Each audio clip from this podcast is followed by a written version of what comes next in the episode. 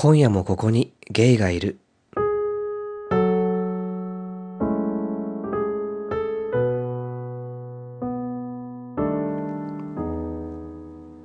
ボアのエッチ、こんばんは。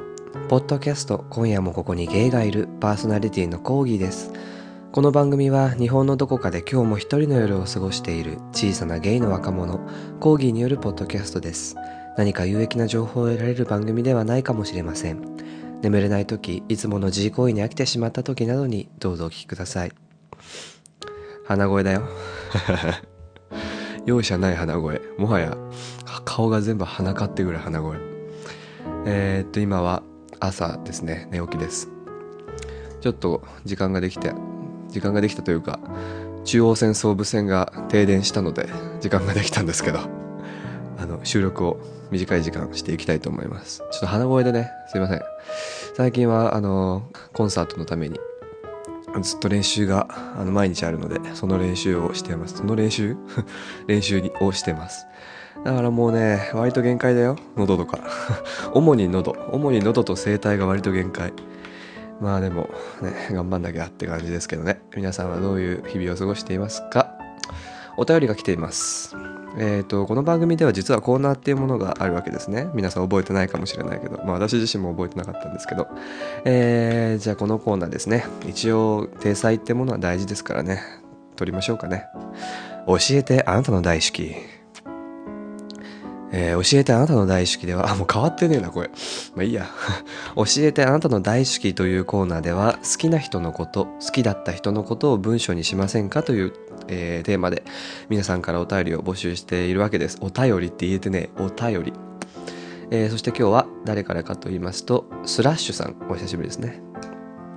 えー、コーギーさんお久しぶりです。こんばんは、スラッシュです。覚えていますでしょうか？最近私の中でとてつもなく大きな出来事がありました。高校時代からずっと好きだった人に振られました。かっこ遠曲的に。先日彼と用事でたまたま電話する機会があり、近況を報告し合ったり、くだらない雑談をしていました。突然、お前彼女できたか？と聞かれ、硬直。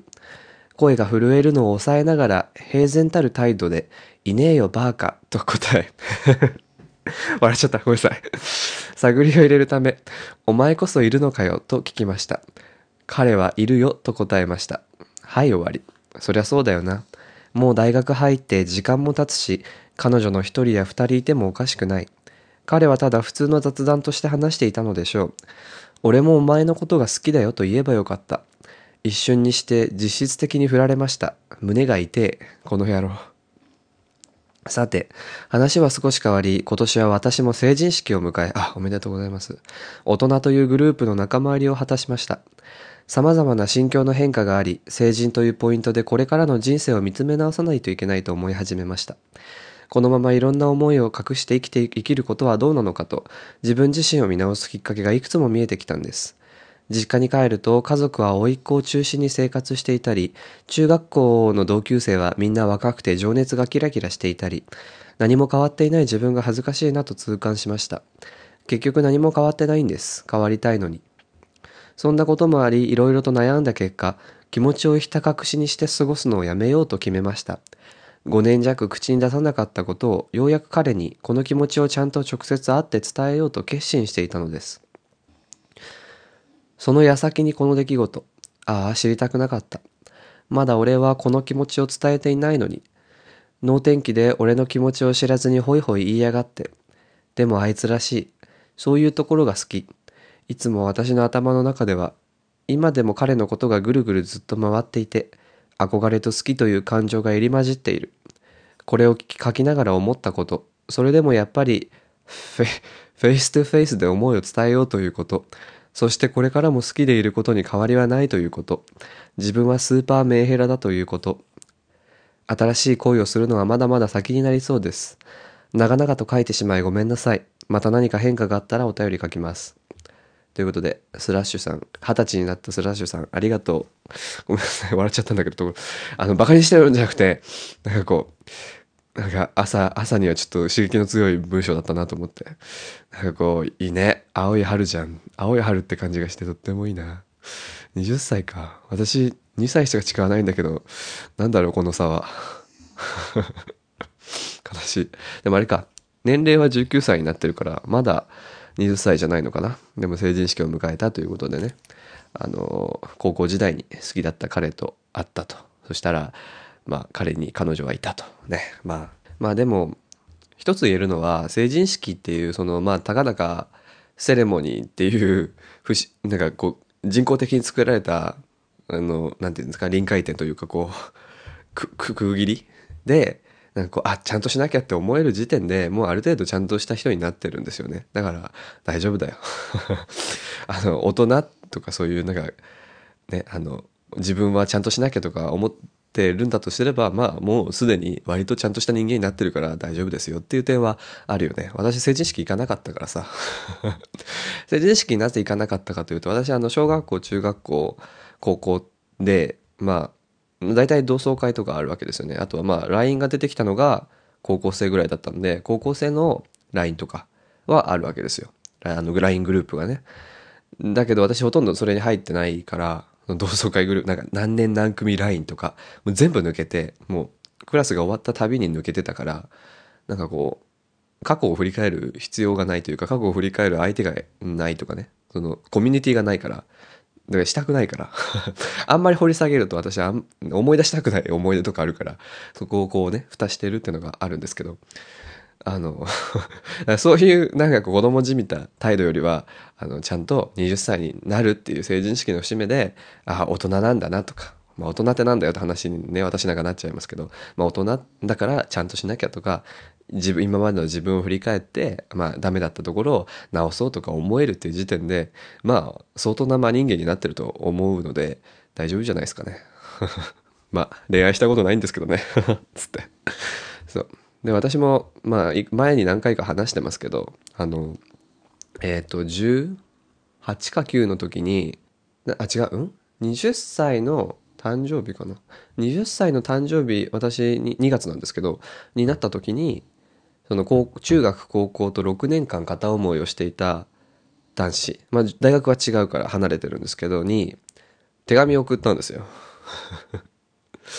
今あね牧原紀之ラブレターがかかってますけど。手紙を送ってで、まあ、手紙の内容は別にあの好きだったよって言ったわけじゃなくてあ好きだよって言ったわけじゃなくて中学高校時代にえっ、ー、と好きだったよと。今は別に何も思ってないけどその6年間あなたのことが好きでしたっていうこととえー、っとなんだっけな。あ自分も今あのポッドキャストやったりポッドキャストやったりって書いた気がするから20歳で合ってるかな？合ってそうだな。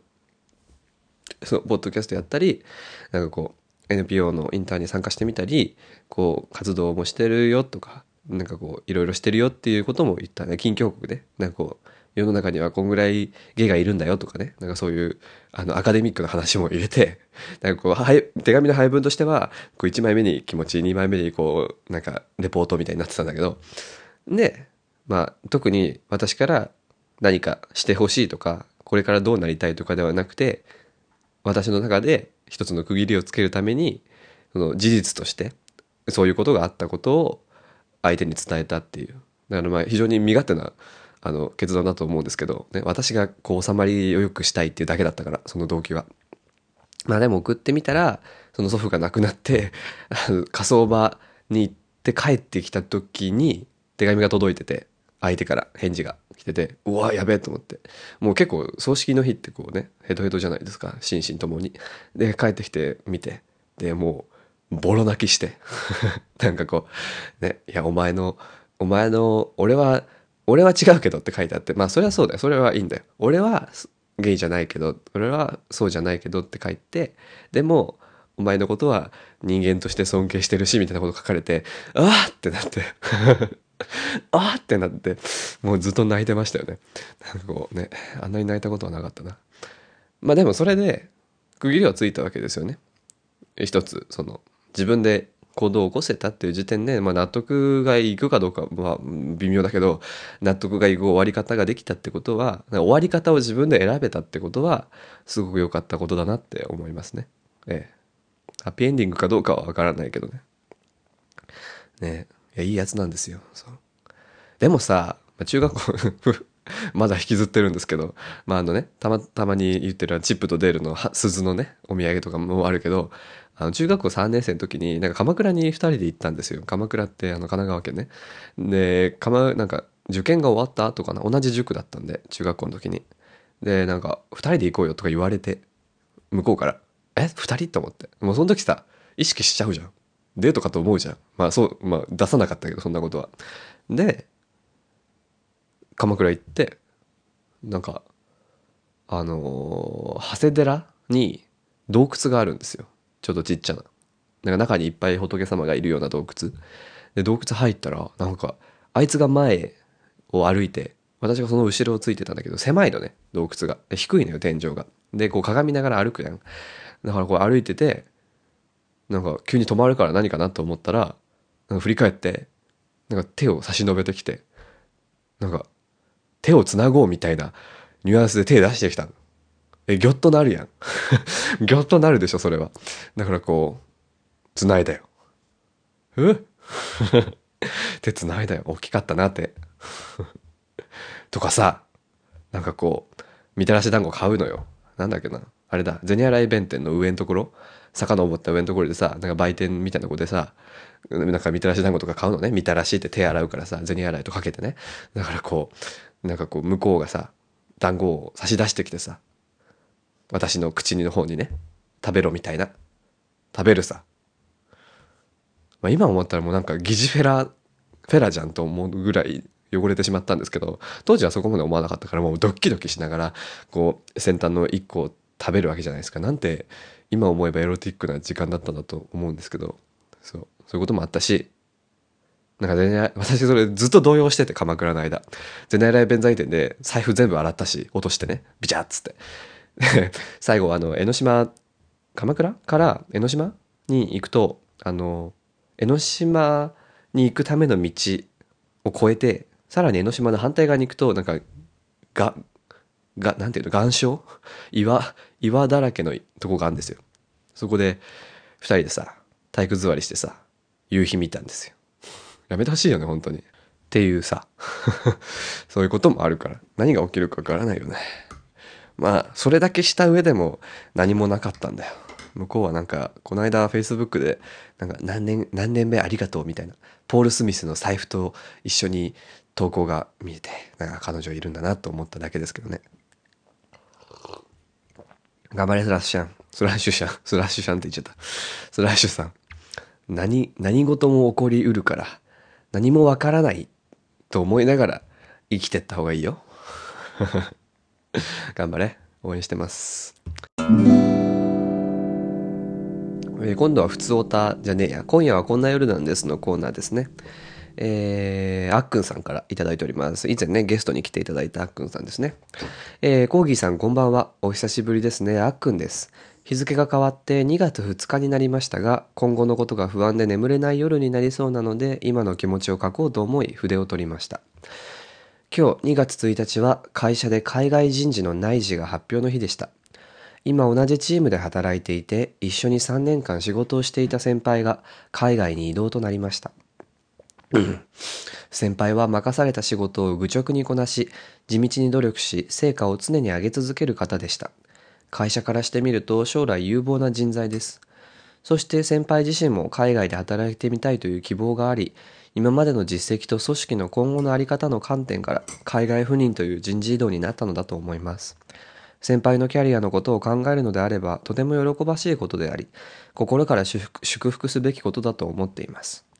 自分も先輩のこの栄転を喜ぶ反面、今まで先輩が築き上げてきた成果を来年度引き継ぎ、守り、そしてさらに上のステップに持っていかなければいけないのだと思うと、それに対する不安とプレッシャーで、どうしていいのかわからず、心がドスンと重く、それに縛られて眠れない夜を過ごしています。たかが仕事、されど仕事。仕事でここまで思い悩んでしまうのもどうかと思ってしまうのですが、やはり考えてしまうのが自分の差が、人の目を気にしてしまい、先輩の積み上げてきた仕事についても配慮して、それをさらに伸ばしていかないといけないと誰かに言われたわけではないのに、使命と思ってやらなければと思ってしまう。それをやれる自信も根拠も今の自分にはないにもかかわらず、もっと気軽に構えられればどんなに楽なのかと思いつつ、それができなくて眠れずにいます。今こんなことで眠れずに悶々としていても、やってみないとわからないのだから悩んでも仕方ないのですが、先輩のやってきた功績が大きすぎて、それを自分が任されるなんてとても耐えられないと思ってしまいます。覚悟を決めればいいのですが、その覚悟を決められず、弱ってしまってお酒に逃げた金曜日でした。まだまだ眠りにつくには時間がかかりそうです。ということで、あっくんさんから頂きました。ありがとうございます。あっくんさんは、あの、この間、ポッドキャストを始められたそうなのでね、ぜひ皆さん、あの、説明欄にリンクを貼っておきますので、チェック、チェックアウト。で、まあ、私は会社で働くこととか、全く何もわからないんですけど、わからない若造なんですけど、大変ですね。大変ですね っていう、大変ですねっていう、あくまで一言になってしまうんですけど、まあでも、あっくんさんね、ゲスト会で来ていただいて思いましたけど、非常にこう、あの、紳士というか、紳士っていうのはあの、誠、誠に難しいの漢字書いて紳士ね。あの、あれね、ジェントルマンじゃない方ね。ジェントルマンでもあったよ。多少性的に乱れてはいたかいたかもしれないけど。そう。ねまあそういう方だと私は印象深かったのでこう背負ってしまうものも大きいんじゃないかなと思うんですけどね。ねどうなんでしょうね。なんか私あんまりまあコンサートの運営とかねそういうことはよくあの仕事任されたりする立場にいたんですけど大学生の中で。なんかこう仕事だって割り切るしかないんだろうなって思うお仕事ってもうなんかこういやそれは向き不向きとかあるしそれぞれの実力の違いとかもあるしなんかもう音楽家だからパソコン使えないような人とかねいっぱいいる約束守れない人とかこう締め切り守れない人とかあの時間に来れない人とかすごいいっぱいいるんですけどそういう人。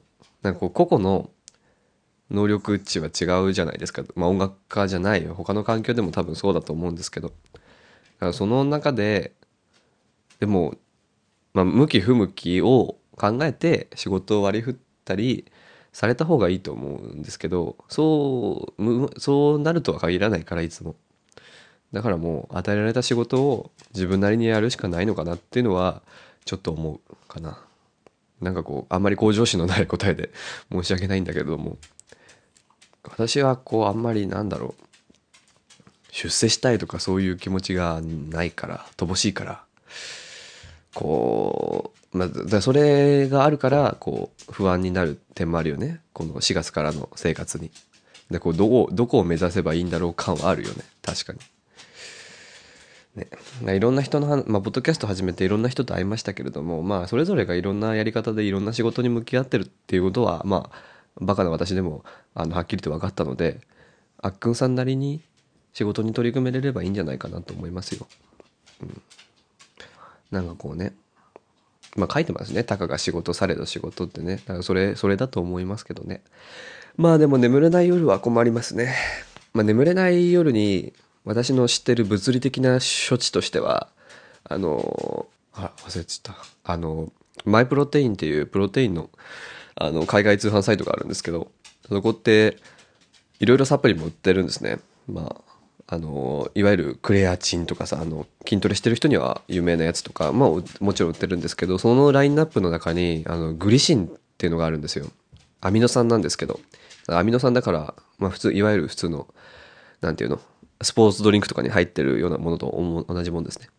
で、グリシンって何かっていうと、あの、多分薬局にぐっすり眠れる、なんとか、ぐ、ぐっすり、ぐっすりールみたいな、そういう系の商品あるじゃないですか。あの、寝る前に飲むようなやつね。あれに入ってるのがグリシンなんですよ。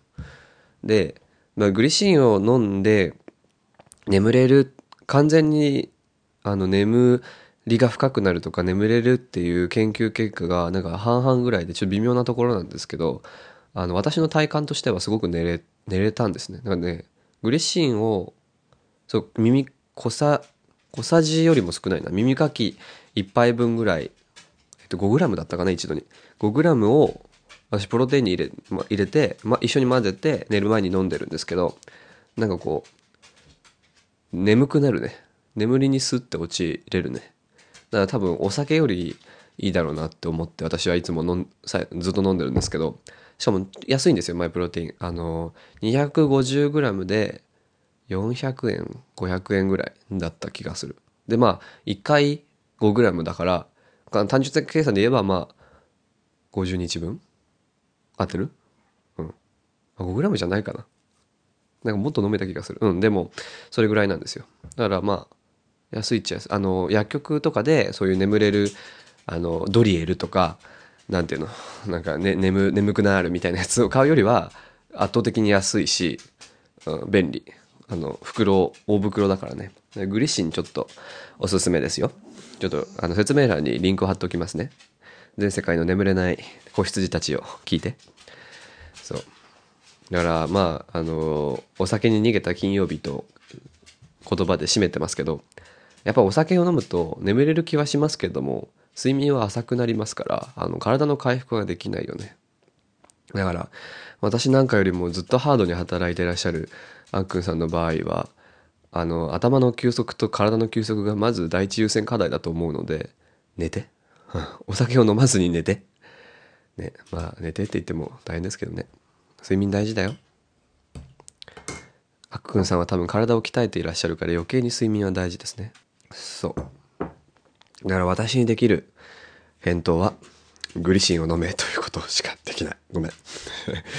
仕事してない甘ちゃんだものだって。アルバイトしかしたことないもん。ごめんなさい。生きてて。ごめんなさい。やっぱりこの22年間のうち17年ん？5歳からだから17年間か。17年間ずっと私音楽やってきたからそういう仕事頑張ろうみたいなこう何？いわゆるオフィスワークとかを頑張ろうっていう気持ちがあんまりない。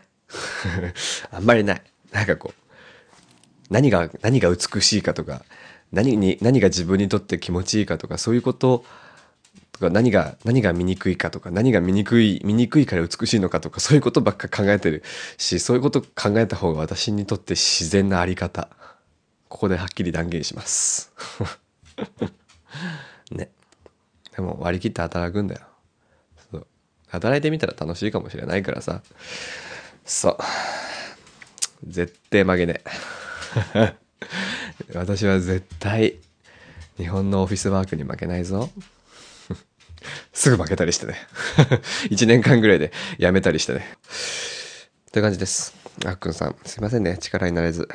まあ強い。まあたくましく真摯に生きている方ですから必ず良い結果にで結果が出るでしょう。噛んだね。大事なとこで噛んだね。で今日なんで撮ったかっていうとあのアキさんの前前半があったと思うんですね。ゲストにアキさんが来た前半が。で後半もう編集終わってるんですけどあの後半をアップロードする容量がなくて。私が使っているプランは月に何ギガまでとか決まってるんですね。何メガまでとか。何メガ？何ギガまでとか決まってるんですよ。でちょっとギリギリでして今だからこう短いものを1個挟んどこうかなっていうね無駄のない無駄のないできる ポッドキャスターということでね やってやってみましたなのでちょっとね、アキさんの後半を楽しみに待ってくださってる方は、しばしお待ちください。3月のになると思いますね。3月めっちゃ忙しいな。どうしよう。いや、どうにでもなれ。ということで、いろいろ眠れない夜もあると思いますが、それぞれにね、で眠れなかったらお便り書いて、言葉にしてみるっていうのがね、大事です。この間、明日もゲイで言ってました。ビッチーさんが、コギーさんは、とりあえず今の気持ちを言語化した方がええと思うってね。そその後あのキャンディーさんとかビッチーさんがこうひねこいって私のこと言ってましたねまあひねこいよね ひねこいって言葉意味がわからなくて調べちゃったけどまあそうよひねこくなかったらポッドキャストなんかやってねえだろっていうね。お互い様だろってかっていう感じですけどね。あのあの4人にそっくりそのまま言葉をお返しして本日は終わりたいと思いますね、えー、ひねこいコーギーでした。